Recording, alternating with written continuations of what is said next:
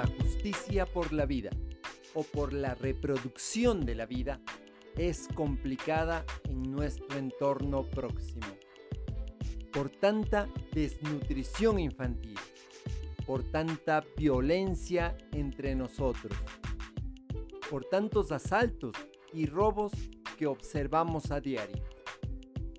Es necesario entonces recuperar la economía, el circulante que nos llegue a todos y todos tengamos para comer, para la salud, para la vivienda, para la educación de calidad.